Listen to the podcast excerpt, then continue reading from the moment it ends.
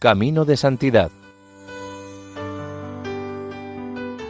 Dirigido por Mari Carmen Álvaro y presentado por Maite Bernat y Eustaquio Masip.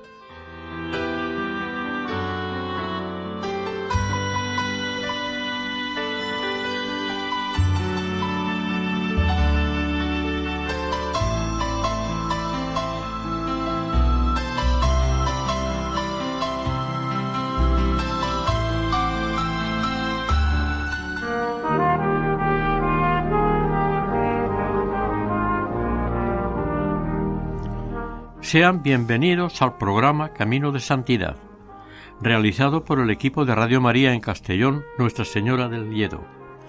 Seguidamente les invitamos a escuchar el capítulo dedicado a la espiritualidad del beato Padre Francisco Palau Iker. Este programa ha sido elaborado como homenaje al padre Francisco Palau dentro del año que se conmemora el 150 aniversario de su fallecimiento que tuvo lugar el 20 de marzo de 1872. Recordamos que en este mismo programa Camino de Santidad ya se emitieron tres capítulos sobre la vida del padre Palau en mayo y junio del año 2018 Pueden encontrarlos en la sección de podcast en la página web de Radio María.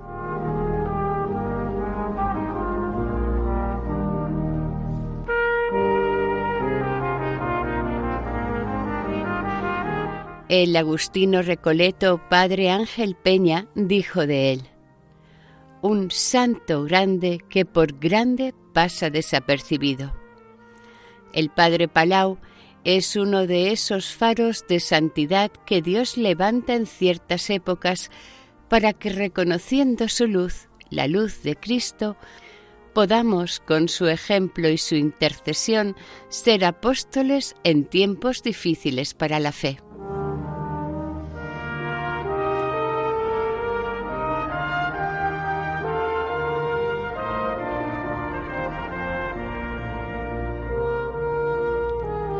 El padre Palau ha muerto. Con esta noticia en su portada lamentaba el fallecimiento del beato padre Palau el semanario religioso y literario El Ermitaño en su número 177, publicado en Barcelona el 28 de marzo de 1872. Anunciaba así la muerte de su director ocurrida en Tarragona. No tomamos la pluma, amados lectores, para participaros la triste nueva de la cual todos tenéis conocimiento. La tomamos, sí, para cumplir, aunque con todo el dolor de nuestro corazón, un deber de gratitud, consagrando unas líneas a la memoria del sabio y celoso fundador y director de El Ermitaño, el reverendo padre Francisco Palau Iquer. Así lo describe el mismo semanario en la nota necrológica. Era un sabio y virtuoso sacerdote que consagró su preciosa existencia al bien de sus semejantes, varón que con su conducta ejemplar ha ennoblecido nuestro patrio suelo. Penetrado el padre Palau de los altísimos cargos que debe cumplir con la mayor perfección posible el que se siente llamado a subir las gradas del santuario para consagrarse al servicio de Dios y de la Iglesia, procuró desde su juventud adquirir los hábitos eclesiásticos y el espíritu apostólico constantemente a aquellos que por lo elevado de su ministerio están destinados a ser la sal y la luz del mundo. De este modo se fue preparando para poder llevar dignamente la espinosa misión que le tenía deparada la divina providencia. Bienaventurados los que mueren en el Señor.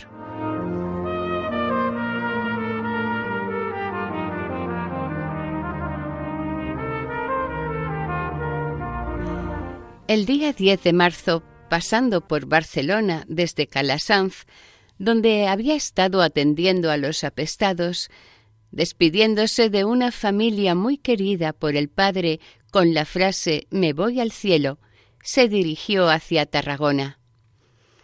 Vengo a que me curéis las llagas.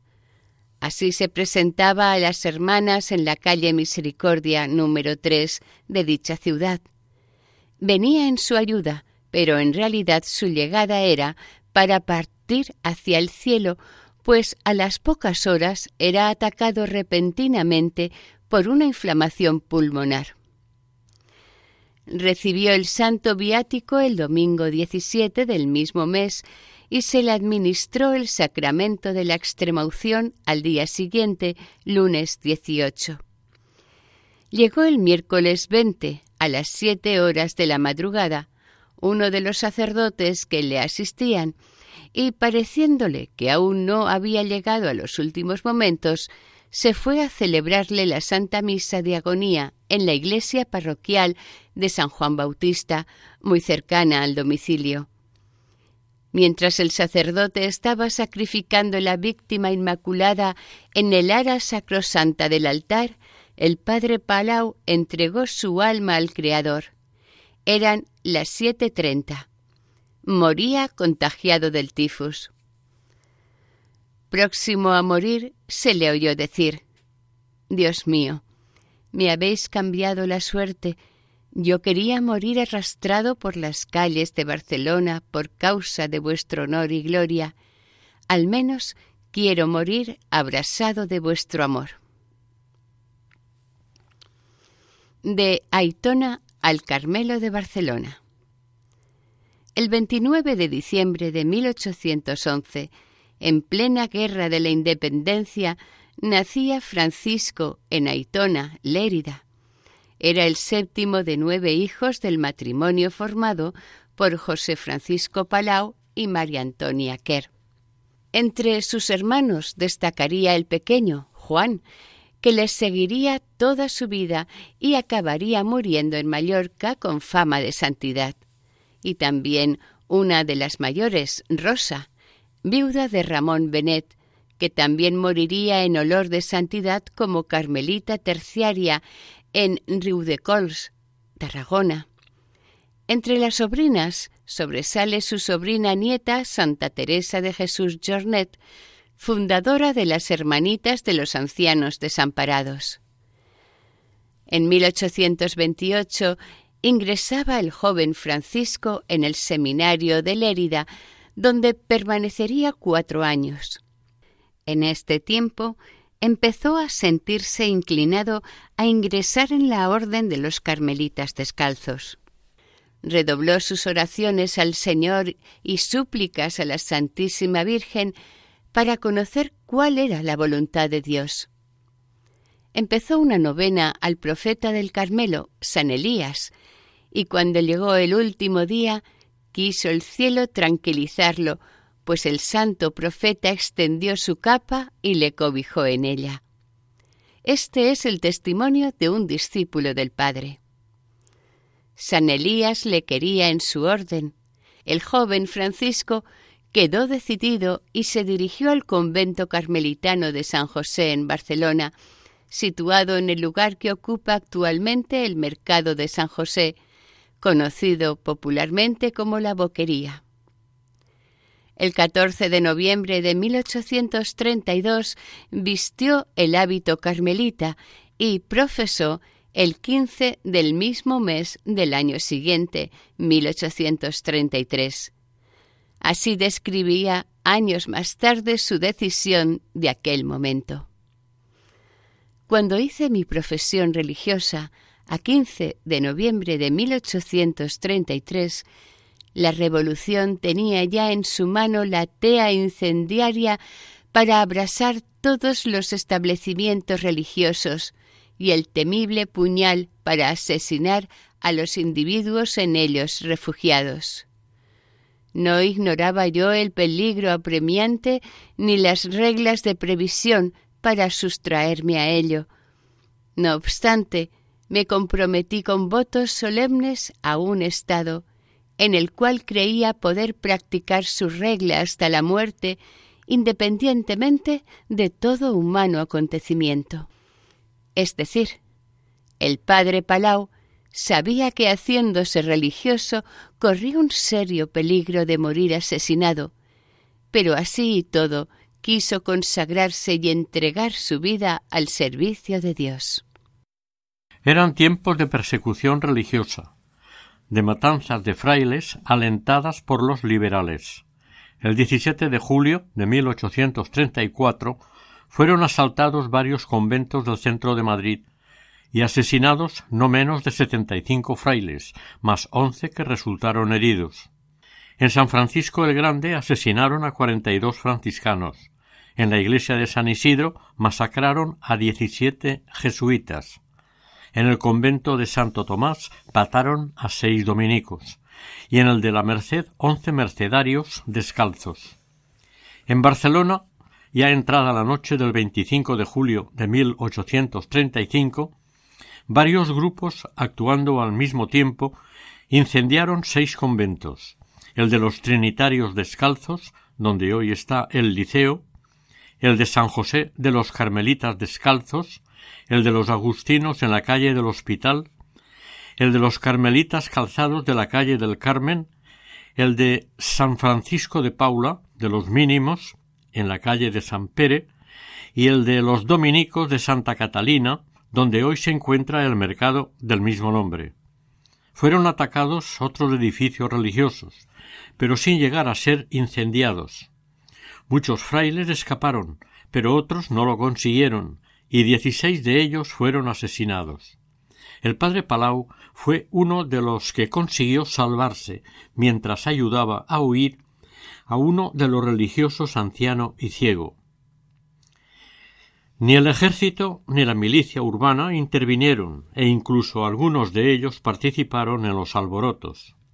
Así ocurrió igualmente en todos los motines anticlericales más importantes de este verano de 1835 que tuvieron lugar en Zaragoza, Reus, Barcelona y otras localidades catalanas. La respuesta del gobierno a los motines antirreligiosos fue nombrar en septiembre presidente del Consejo de Ministros al liberal progresista Juan Álvarez Mendizábal. Este, a los pocos meses de su mandato, suprimió las órdenes religiosas por un real decreto de 8 de marzo de 1836 y se incautó y vendió sus bienes en la tristemente famosa desamortización que lleva su nombre. Queda así entonces el padre Palau como decenas de miles de religiosos sin convento donde vivir y con su orden religiosa suprimida, prohibida. Pero, aun así, decidió que sería sacerdote y religioso sin convento, viviendo en la clandestinidad. El 2 de abril de 1836 recibe a escondidas la ordenación sacerdotal en la capilla privada del señor obispo de Barbastro, celebró su primera misa solemne en la iglesia parroquial de Aitona, dedicada a San Antolín. Allí permaneció dos años, tiempo suficiente para transformar las costumbres de su pueblo natal. Su padre le cedió una finca situada a unos dos kilómetros de la población, y allí el padre Palau se hizo una cueva que fue su vivienda durante su permanencia en su pueblo. Hoy es conocida como la cueva del padre Palau, habiendo sido transformada, en medio de un bello paisaje, en santuario mariano y lugar de silencio y oración. Su aposento para dormir era una especie de sepultura con una piedra por cabecera. Enfrente, a unos metros, la ermita de San Juan de Carratalá, ermita que el padre Palau reconstruyó, organizando después procesiones hasta el pueblo, pasando algunas vigilias confesando toda la noche. De igual manera, los hombres del contorno se acercaban a confesarse con él en la cueva, a través de una ventana. El demonio no podía sufrir su continua oración y penitencia, por lo que varios hombres explicaron que, en más de una ocasión, habían escuchado acercándose ellos a la cueva, al padre Palau pidiendo auxilio a la Santísima Virgen. Por su predicación en la iglesia también se levantaron contra él unos hombres que planearon subir a la cueva para matar al que corregía y reprendía, pero como muchos santos, el de Aitona, los estaba esperando con misericordia de Padre. Y acabaron volviendo de allí confesados y comentando entre ellos que debía ser un santo, porque el Padre les había adivinado todos sus pecados. Desde 1838 a 1840, el ejército de don Carlos de Borbón y el pueblo se beneficiaron de la predicación y auxilio de tan intrépido ministro de Jesucristo. Encargaba con gran empeño a todos, y particularmente a los miembros del ejército carlista, que no blasfemaran y que procurasen llevar el escapulario de la Virgen del Carmen. No tardó el cielo en derramar gracias a través de este sacramental. Cuando en 1840 fueron derrotados los carlistas, el padre Palau se exilió en Francia hasta 1851. Allí se dedicó a la oración, a la penitencia y a la vida apostólica. Pronto le empezaron a seguir un pequeño grupo de jóvenes que se le unieron en la oración y penitencia. La fama de santidad se esparció por donde pasaba el padre Francisco. Allí también se le unieron sus primeras hijas espirituales, entre ellas Juana Gracias, fiel discípula suya durante toda su vida. Pero pronto las graves calumnias y persecuciones le hicieron dejar Francia y regresar a su amada España. En 1851, establecido en Barcelona, se ofreció al ilustrísimo señor obispo José Domingo Costa y Borrás, el cual le dio el cargo de director de los ejercicios del Seminario Conciliar de la diócesis no tardó en tener la idea de la enseñanza de la doctrina cristiana dirigida a los adultos. Así dio comienzo a lo que denominó la Escuela de la Virtud. Todos los domingos, a las seis de la tarde, en la iglesia parroquial de San Agustín, predicaba conferencias ascéticas sobre las virtudes y los vicios, el padre Palau quería transformar el ambiente de Barcelona y que este método se extendiera a otras ciudades de España.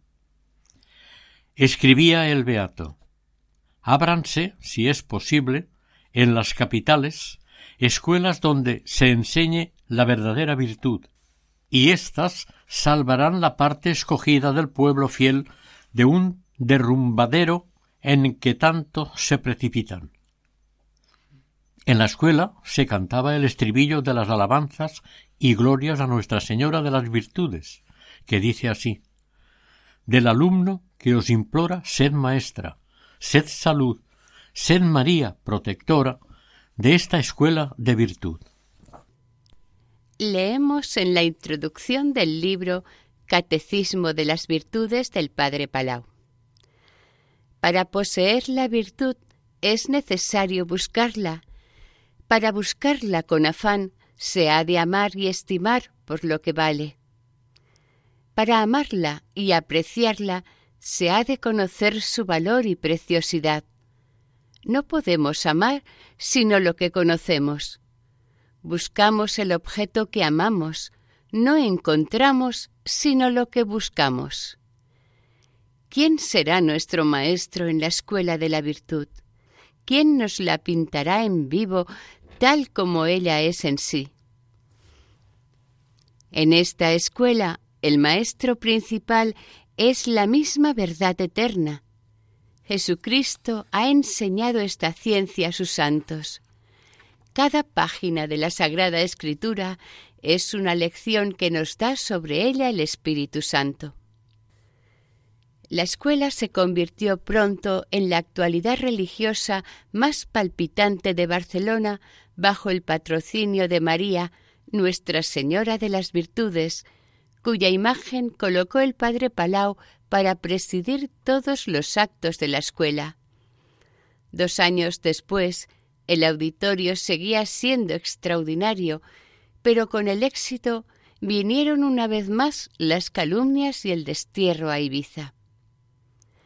En marzo de 1854 estalló en Barcelona una revolución social, la primera huelga general de su historia, sin precedentes en España. Dice la crónica. El capitán general de Cataluña entiende que el verdadero objeto del motín no es la cuestión fabril, industrial, sino un movimiento de carácter carlista y como prueba alega que incluso el Partido Liberal, el más avanzado en ideas, no ha tomado parte alguna en el motín, además de que, según las noticias recibidas por dicha autoridad, una sociedad religiosa formada en la capital y aumentada con empeño y denominada Escuela de la Virtud, ha tenido gran parte en el motín referido, por lo que ha ordenado la disolución de dicha sociedad. De nada sirvió al padre defenderse ante las acusaciones. El 7 de abril, el capitán general La Rocha comunicó al señor obispo el confinamiento por tiempo indefinido del padre Palau en Ibiza.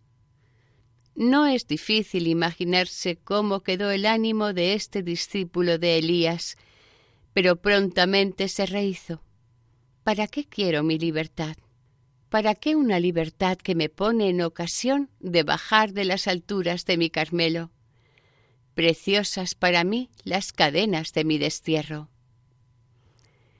Y tuvo que ir camino del destierro y su Carmelo, o pudiéramos decir su Patmos, este fue un rocoso islote escarpado como un gigantesco iceberg en el Mediterráneo, llamado Esvedra.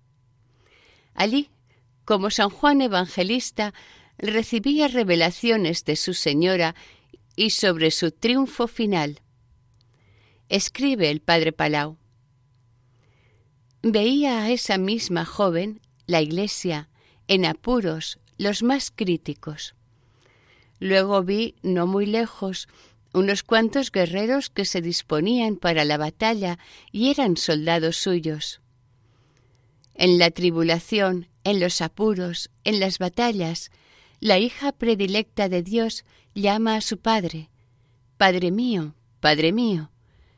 Si bien yo entendí que invocaba al Dios eterno, pero yo en esta ocasión me sentí aludido como participante en razón de mis ministerios, de la paternidad divina, y se me grabó de tal modo en mi alma que ya no podré jamás borrarlo.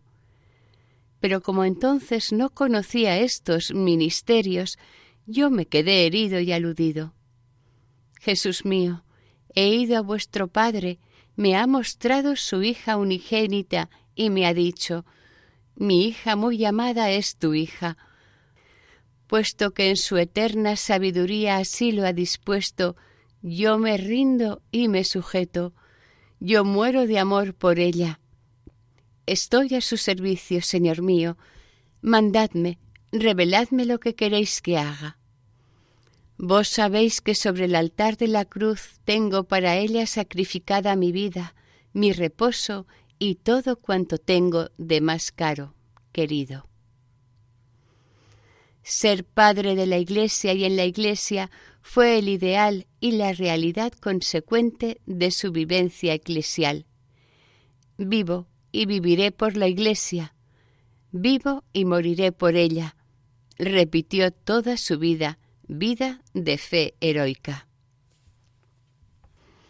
Muchas gracias espirituales recibió en Esvedra de parte de Dios, pues en adelante puede decirse que fue su oratorio favorito y su recreación empinarse por aquellos picos abruptos y contemplar a solas el curso de la divina providencia en la marcha del mundo y en el gobierno de la Iglesia. Seis años permaneció desterrado en Ibiza, donde de nuevo desempeñó su intenso apostolado, esparciendo la devoción a María Santísima, construyendo el primer santuario mariano en la isla, en Scubells, donde fue llevada la imagen de Nuestra Señora de las Virtudes. En 1860 de nuevo se le devolvió la libertad. Esta vez uno de los principales cuidados fue reorganizar a sus queridísimos discípulos, els penitents, jóvenes que llenos de deseos de perfección seguían al padre carmelita llevando vida ascética, y las hermanas y hermanos terciarios. En 1854, el padre Palau había comprado un terreno en la calle de la Santa Cruz en Valcarca, Barcelona. Allí, como en todos los lugares por donde pasó, se hizo una cueva, excavada por él mismo, edificó una capilla y una casa colegio y volvió a la predicación por diferentes lugares de España. Cuatro años después, en 1864, tuvo otra revelación. San Miguel Arcángel le descubría el secreto del orden de batalla que había de seguirse. Le reveló. Vengo a ti enviado por Dios para instruirte sobre el porvenir de la orden a la que perteneces, para que sepas la misión que has de cumplir y su forma. Dios me ha enviado a ti, que vives en los desiertos atento a mi voz, para instruirte acerca y sobre la materia del exorcistado. Antiguamente el exorcistado recibía la orden sagrada de exorcista y con el permiso del señor obispo, la capilla de Santa Cruz de Valcarca se convirtió en el milagro de Barcelona. Los enfermos sanaban y los posesos quedaban liberados. También el padre Palau en su capilla pasaba horas y horas en el confesionario, pero de nuevo no era comprendido. En 1865 los hechos empezaron a ser tan clamorosos que no se podían negar ni ocultar y la asistencia de gentes iba en aumento.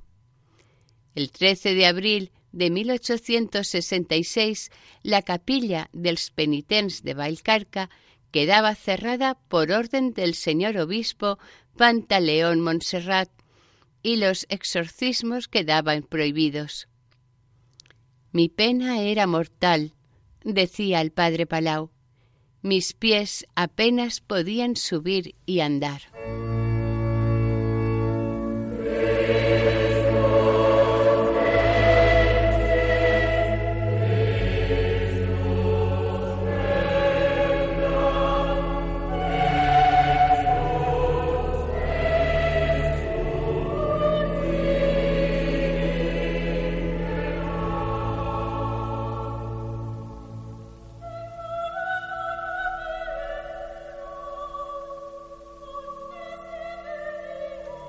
Estamos escuchando en este capítulo del programa Camino de Santidad la vida del beato Padre Francisco Palau.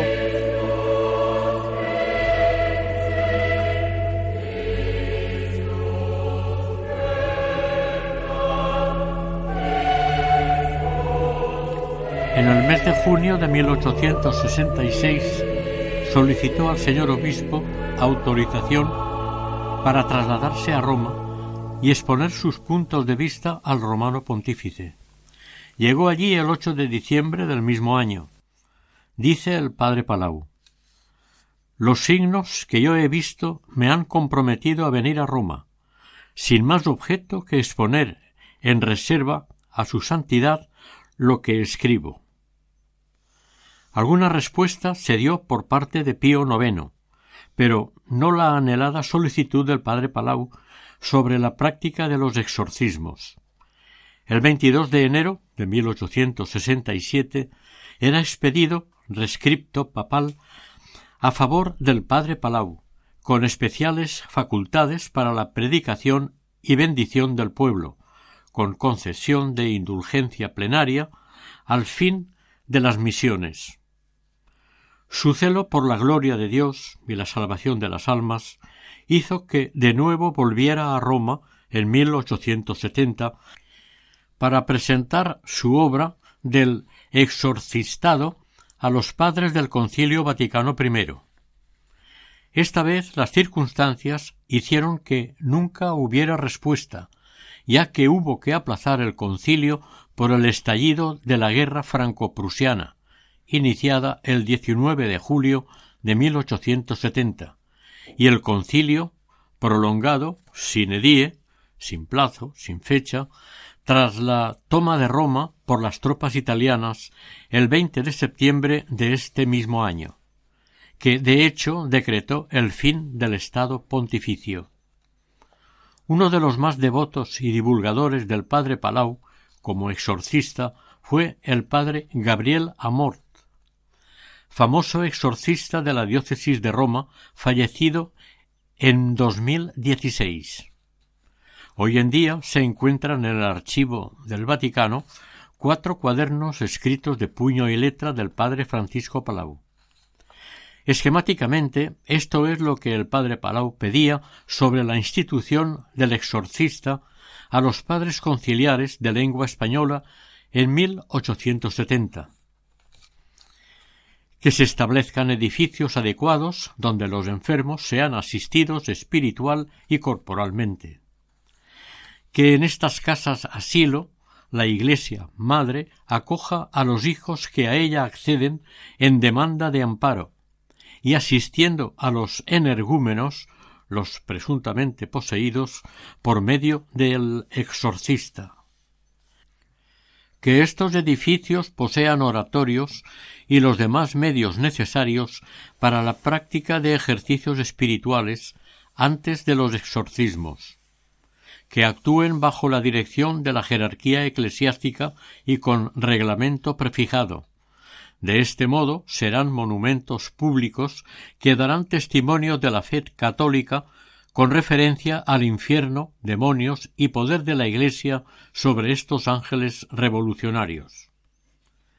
Que, exigida la sujeción a la facultad del ordinario, obispos o superiores, convendría hubiera cierto número de exorcistas autorizados a quienes la gente pudiera acudir fácil y prontamente bases en que se funda esta petición de la institución del exorcistado. El dominio del demonio se ejerce a nivel individual y colectivo. Ejerce influencia directamente contra el orden social, político y religioso universal. Con el triunfo de Cristo no ha cesado la lucha contra el demonio. Habrá combate hasta la caída definitiva de Satanás. El triunfo de Cristo y de su Iglesia es infalible, y este triunfo implica la conversión a Dios de las naciones y de sus leyes. El padre Palau sintió que el Señor le decía Entiende el misterio. Mi autoridad está representada en el obispo. Y tu autoridad y poder sobre los demonios es una con la del obispo, y está subordinada a la suya. Has cumplido tu misión y quedas fuera de toda responsabilidad. Sin autorización del obispo, los demonios no serán lanzados al infierno hasta que se prepare ante Dios y por Dios otra misión. Los demonios han de completar su obra de maldad, y cuando ésta llegue a su medida, entonces serán todos precipitados a los infiernos por una misión especial. Tras regresar de Roma, se retiró en Esvedra, para volver luego a Valcarca, hacia lo que sería la recta final de su vida y su subida al Calvario. La pobre gente seguía acudiendo a él, pero esta vez el padre sólo empleaba la oración y los sacramentos, especialmente el de la confesión. Fallecido el señor obispo, el vicario capitular le retiró todas las licencias ministeriales, es decir, que no podía decir misa ni confesar. Al mes siguiente se propagó por Barcelona una epidemia de tifus. La gente huía hacia los pueblos y hacia el Tibidabo, por lo que Valcarca volvía a estar poblada de gentes.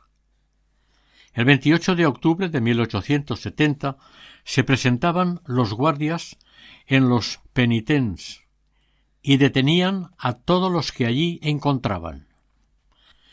De hacer tantas curaciones, se le originó una querella por parte de un grupo de médicos, por creerse éstos que les usurpaba el derecho de curar que a sólo ellos es debido.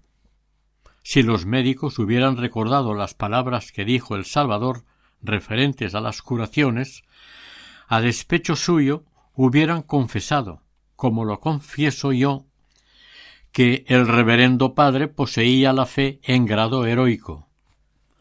Mas como ellos creían crímenes lo que nosotros llamamos virtud, le denunciaron. A primero de noviembre todos los detenidos, menos el padre Palau, sus hermanos Juan y Rosa y Gabriel Brunet, fueron puestos en libertad. Los cuatro detenidos salieron de prisión el 23 de diciembre.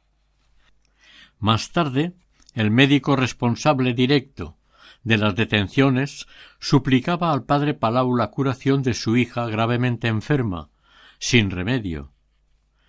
Tras ser curada su hija, el doctor Carlos Ronquillo se convirtió en el más devoto seguidor y defensor del padre Palau, al que había denunciado y perseguido.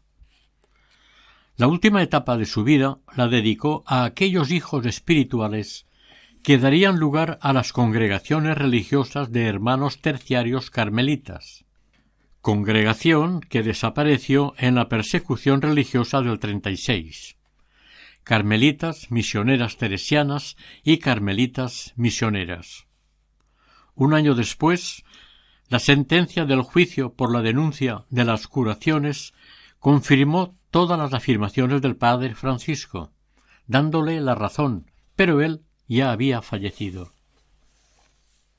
El padre Palau había profetizado un tiempo antes sobre su querida capilla del penitents. Aquí he movido y hecho guerra sin cuartel al demonio, pero él destruirá esta capilla hasta no quedar de ella piedra sobre piedra. Años más tarde se cumplió la profecía. El ayuntamiento de Horta la derribó. Pero hubo como una pequeña venganza de la Virgen en honor del padre Palau y de su valiente y militante labor misionera desarrollada en esa capilla. Tras la expulsión del padre y de sus discípulos, el penitents, durante un tiempo vivió en la parte del convento el príncipe de los poetas catalanes, el príncipe de los poetas catalanes, Jacinto Verdaguer y Santaló. Más tarde, Mosencinto Verdaguer, así se le conoce por ser sacerdote, quien tuvo que abandonarlo por problemas económicos. En 1985 el ayuntamiento de Horta lo derribó todo pero el nombre del penitents había calado tanto entre los vecinos que hoy día el barrio sigue denominándose el penitents, habiéndose aceptado la denominación histórica. Actualmente, fusionado con el barrio vecino Valcarca, se denomina oficialmente Valcarca y el penitents. Es más, también en 1985, al llegar la red del metro de Barcelona a esa zona e inaugurar una estación en el barrio, recibió la denominación dels penitents, con lo cual en todas las guías urbanas y turísticas de la ciudad de Barcelona aparece el nombre con el que se conocía al padre Palau y a sus discípulos cuando estaban instalados en esa zona haciendo penitencia, curando a los enfermos y combatiendo con exorcismos a los demonios. El padre Palau tenía una gran devoción a María Santísima. Leemos en los escritos del Beato concretamente en el mes de María. La devoción a la Virgen es auténtica cuando ésta se traduce en obras de virtudes, en imitación de la vida de María. No basta tener buenos sentimientos religiosos escondidos dentro, es necesario que se traduzcan en obras mediante un testimonio público, a la vista de todos. El padre Palau se esforzó en un continuo crecimiento en amor y entrega a su Madre del Cielo. Esta experiencia mariana se intensificó a lo largo de su vida y un día la Iglesia se le reveló en ella, descubriéndose de una manera sobrenatural, insospechada e inesperada. En abril de 1864, la Virgen María queda totalmente eclesializada, se hace una misma cosa con la Iglesia, así como Cristo es la imagen total del Padre, icono del Dios invisible, la revelación definitiva y total del Padre, María es todo esto de la Iglesia. Ver a María es contemplar a la Iglesia, amar a María es amar a la Iglesia. Leemos en el escrito de Mis relaciones con la Iglesia una de sus experiencias místicas. En la vigilia de la Concepción a la claridad de la luna, bajé al fondo del torrente y me paseaba solo. Vi una sombra a mi lado que me seguía, y la sombra aludía a una realidad. Yo te felicito en unión con toda la Iglesia militante, oh María, Madre de Dios, por haberte el Señor formado tan bella, tan pura, tan perfecta, cual convenía a la que había sido destinada para ser para el hombre mísero viador, quien aspira y camina a la eternidad bajo el velo del enigma, la Iglesia Santa. 7 de diciembre de 1864, Cueva de Santa Cruz de Valcarca, Barcelona. Al padre Palau no se le descubre el misterio de la Iglesia y su plan de salvación para el hombre mortal sin María. Y es a ella a quien Dios le ha dado un papel único en la salvación del mundo. Como San Elías, el beato carmelita parece anticiparse en el tiempo en ese conocimiento del misterio de la Iglesia a través de María. Llega ya el tiempo escribe el padre Palau, en que la Iglesia ha de revelarse y darse a conocer al mundo, y los hombres la verán y la amarán. Concibe la Iglesia como verdadero cuerpo místico de Cristo, del que Cristo como cabeza forma parte y al que pertenece María, todos los justos del cielo, del purgatorio y de la tierra y hasta los mismos ángeles. Este misterio descubierto y su alma resuelve el enigma que había torturado su existencia entera y le permite armonizar en su vida en una síntesis maravillosa el doble espíritu eliano de Elías del Carmelo. Dios y los prójimos no son dos cosas, un doble objeto de actividad y de amor que mutuamente se obstaculicen y excluyan. La Iglesia es Dios y los prójimos formando un mismo y único organismo sobrenatural del que es el alma el Espíritu Santo, y éste debe ser el objeto único de nuestro amor, de nuestros sacrificios y de nuestra vida toda. Durante los años que siguieron a la muerte del heroico carmelita, aún se esparció más su fama de santidad. Atleta incansable del catolicismo, virtuoso e ilustrado, vida ejemplar, con el valor de apóstol, el don de profecía y la fortaleza del mártir, ni la cárcel, ni el destierro, ni las privaciones que tantas tuvo que sufrir, fueron suficientes para abatirle y hacerle retroceder un instante en el camino que emprendió desde que se consagró al servicio de Dios. Destacamos el atestado de Josep Camí con fecha del 5 de septiembre de 1932, párroco de Aitona y martirizado el 28 de julio de 1936 a sus 28 años. Cuantas veces he tenido ocasión de hablar del padre Palau, todos mis interlocutores se han expresado con gran respeto para su memoria.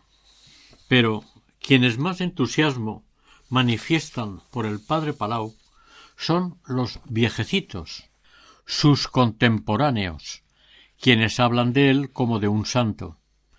He oído hablar del padre Palau como de misionero celoso de la gloria de Dios y vencedor de los vicios de la época, como exorcista favorecido por Dios y como solitario penitente al que acudían en sus cuitas hombres de algún pueblo vecino, quizás no los más piadosos. Hablando con ancianos de acontecimientos actuales, religiosos y sociales, les he oído este comentario. Esto lo profetizó el padre Palau.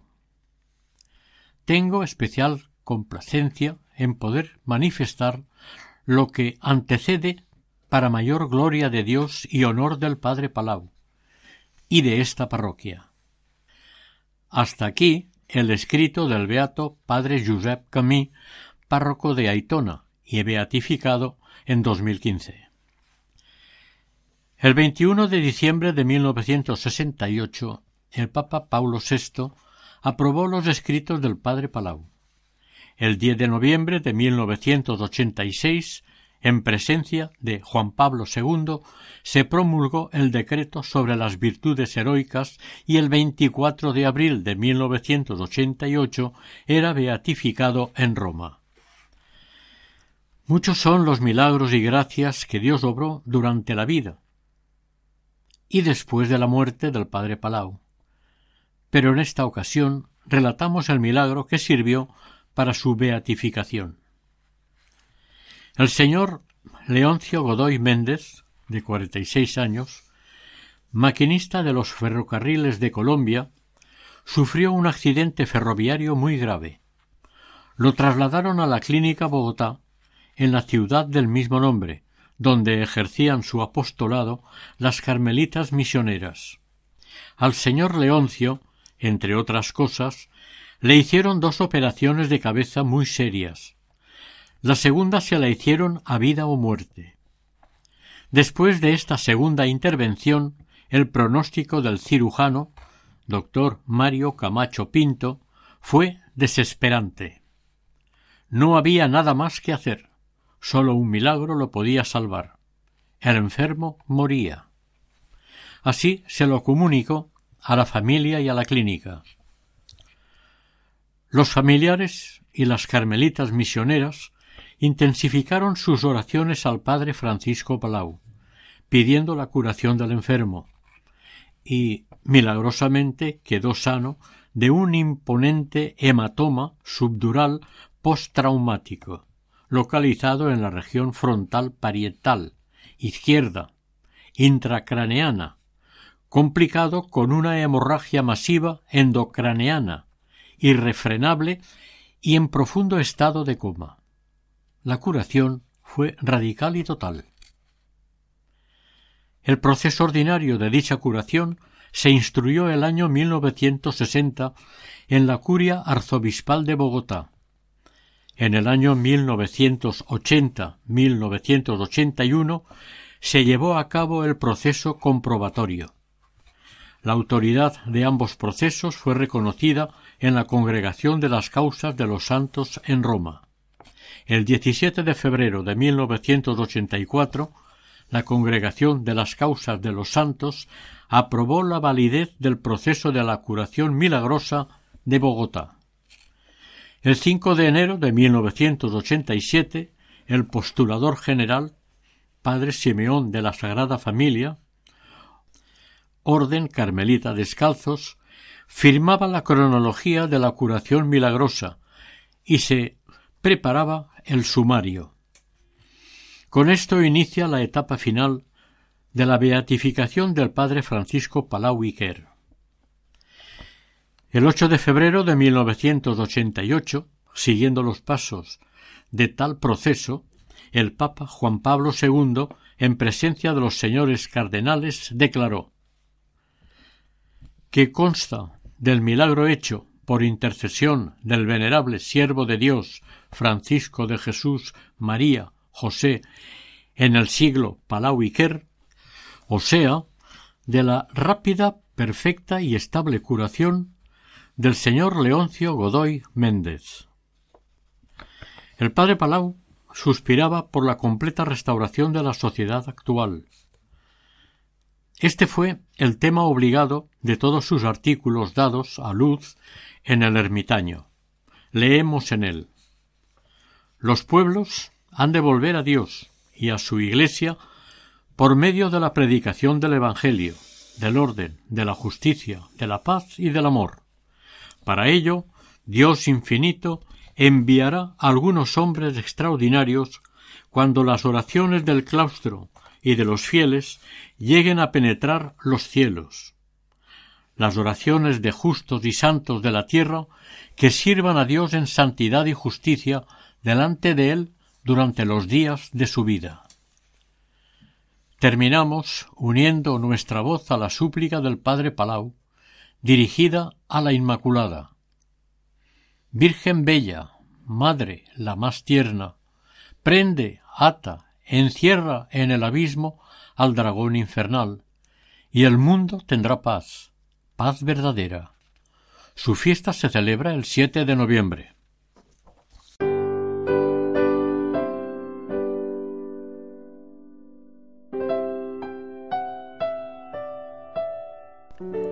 Oración. Oh Señor, tú elegiste al beato Francisco Palau para proclamar ante los hombres el gran misterio de la Iglesia Santa. Vivió entregado al servicio de los hermanos, extendiendo entre los hombres el mensaje del Evangelio y promoviendo entre ellos la conciencia viva de su participación en el cuerpo místico de Cristo. Te pedimos, Señor, que su glorificación por la Iglesia sirva para que todos los hombres se sientan cada vez más unidos en el único pueblo de Dios. Concédenos también por su intercesión la gracia especial que ahora te pedimos. Amén.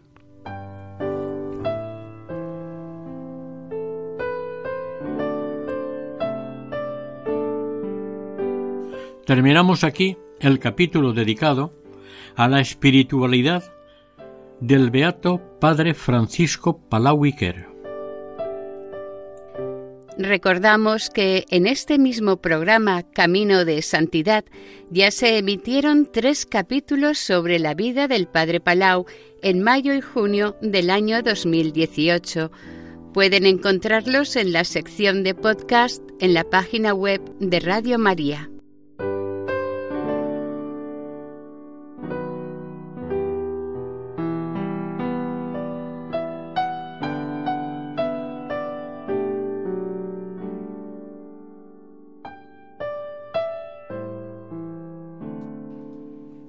Han participado en este programa Maite Bernat en el micrófono y sonido y Eustaquio Masip en el micrófono.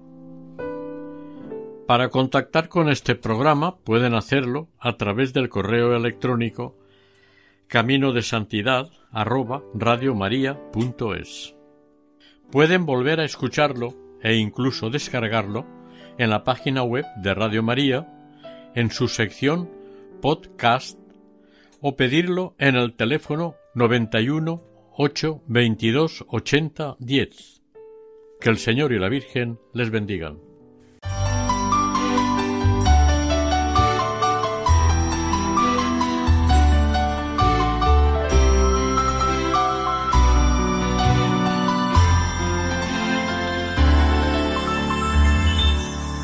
Camino de Santidad